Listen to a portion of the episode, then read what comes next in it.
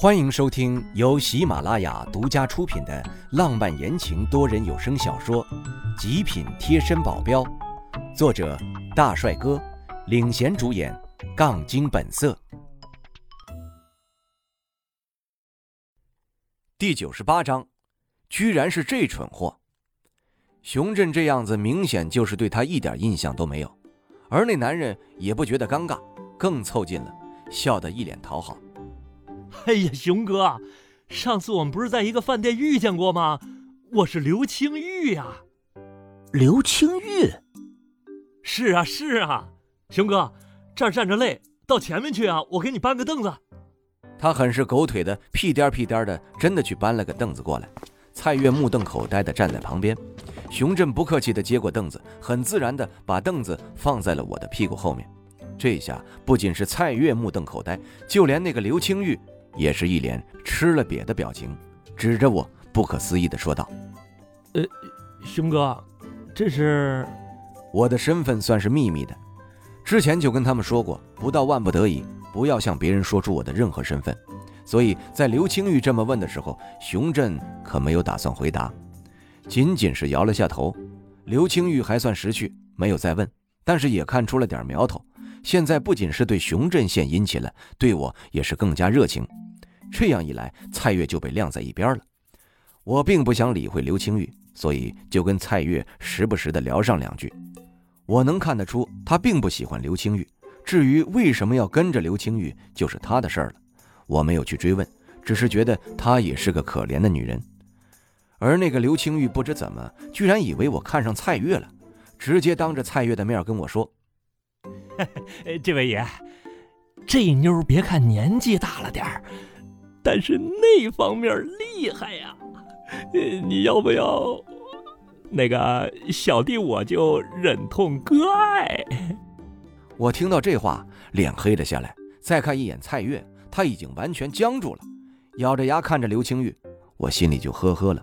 见过不少不要脸的，像这样不要脸的还真是第一次见。我都不想跟这样的人在一起多待一会儿。我站起来，拉着蔡月往一旁走去。熊振瞪了一眼刘青玉，嘴里说道：“要是没事啊，就离我们远点这么明显的疏远的意思，刘青玉能听懂吧？还好后面他还算是识相，就没有跟过来。蔡月跟在我后面，他现在完全是一副被抛弃的怨妇表情，我看不过去，怒斥道：“你找个什么样的人不好，找个这样的，你喜欢？口味真重啊！”话里带着淡淡的讽刺。我就是故意的，他的头低得更低了，慢慢的有哽咽声传来，我懵逼了，什么情况？我把人家说哭了，瞬间我就软下来了。哎，我就说说而已，你别往心里去啊。时间刚刚好，我一说完这话，高台上的扩音器就传了出来，大家静静了，静静了。场下的人很配合的都静了下来，台上的人微笑着继续拿着话筒说。这里天天都有拍卖，那些东西呢？大家想必都看腻了吧？今天的东西可不一样了，百年都难得一遇啊！就算买不到，看看也是一饱眼福啊！大家就算是能看到，一定也是很激动的，要不然今天也不会有这么多人了。我说的对不对呀？他说完，还把话筒对着底下的人。场下一下就像炸开了，对着话筒大声的喊道：“对，震耳欲聋，我都忍不住捂住耳朵。这逼装的，我给八十二分，剩下的十八分拆成六六六送给他。”他很满意这样的回应，说话的声音更大了：“好，好，好，大家别急，我这就让大家看一下这次的拍卖品——血肥。”他说最后两个字的时候，声音已经颤抖的不行了。旁边有黑衣人上来，小心翼翼地掀开了罩子，露出了里面鲜红的颜色。里面的石头，在我刚刚和蔡月聊天的时候就已经换回来了。血匪，蔡月在一边嘀咕着，看他的样子好像知道点什么。我急忙问道：“怎么了？这东西好像你婶婶给我提到过，是红色的翡翠是吗？”对，他还真知道。这东西怎么会放在这里拍卖？元太不是很宝贝这东西吗？他疑惑地看着我，又看着摆放在台上的血匪。你有没有把这件事情跟别人说？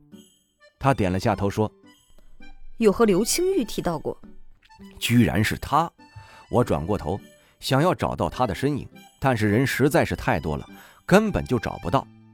熊振，去找一些兄弟来，不能闹事儿。我想抓个人，总没事吧？台上的那个人一直在逼逼，给我争取了不少时间。在我们兄弟赶过来后，他都没说完那一连串的介绍。我让兄弟们分头行动，一定要找出那个刘青玉。人多力量大，没一会儿的功夫，我就把他揪出来了。兄弟先找了一个隐秘的地方把他带过去，我和熊振在后面跟过去。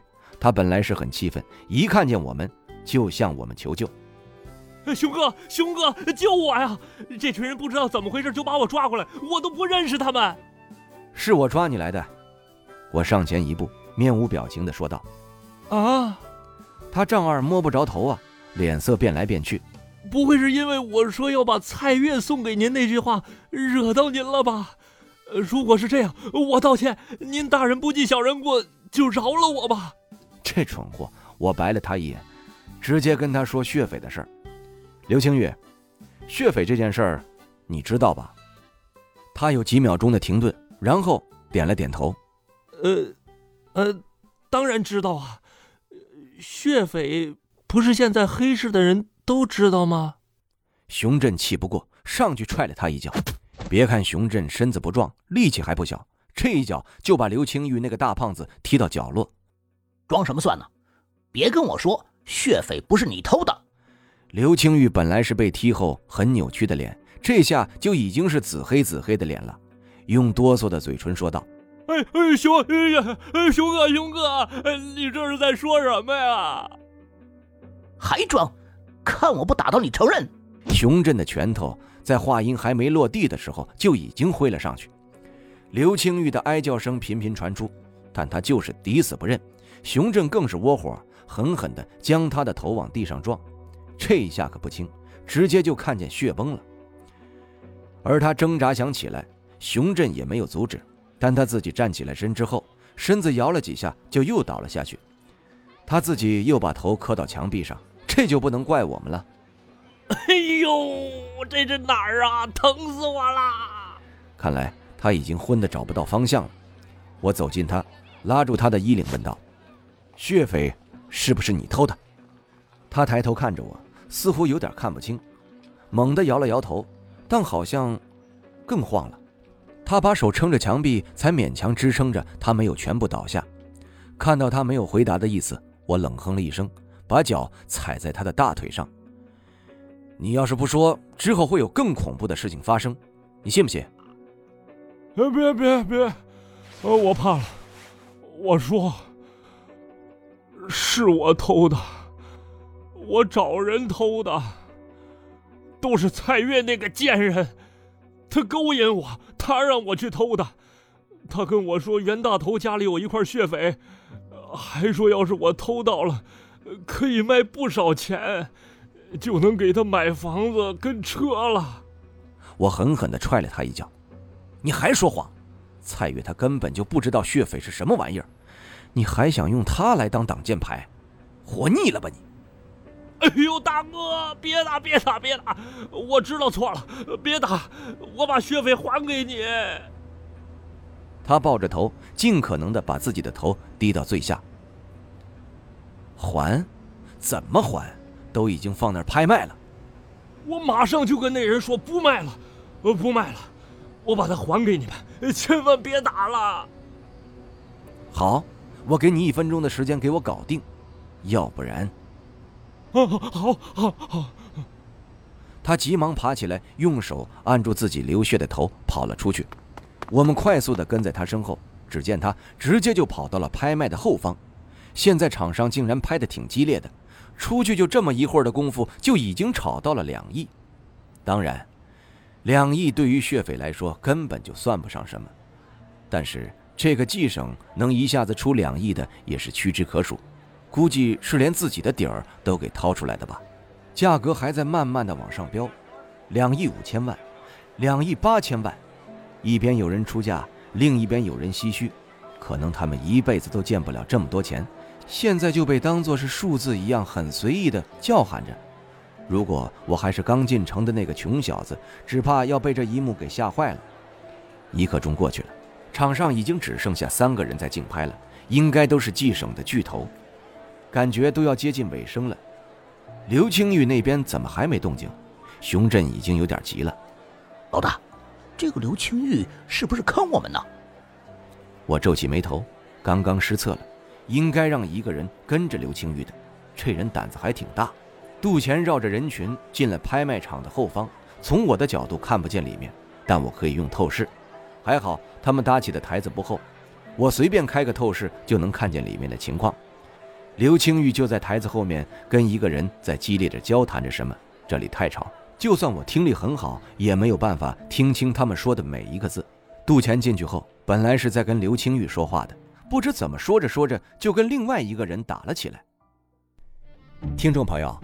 本集已播讲完毕，感谢您的收听。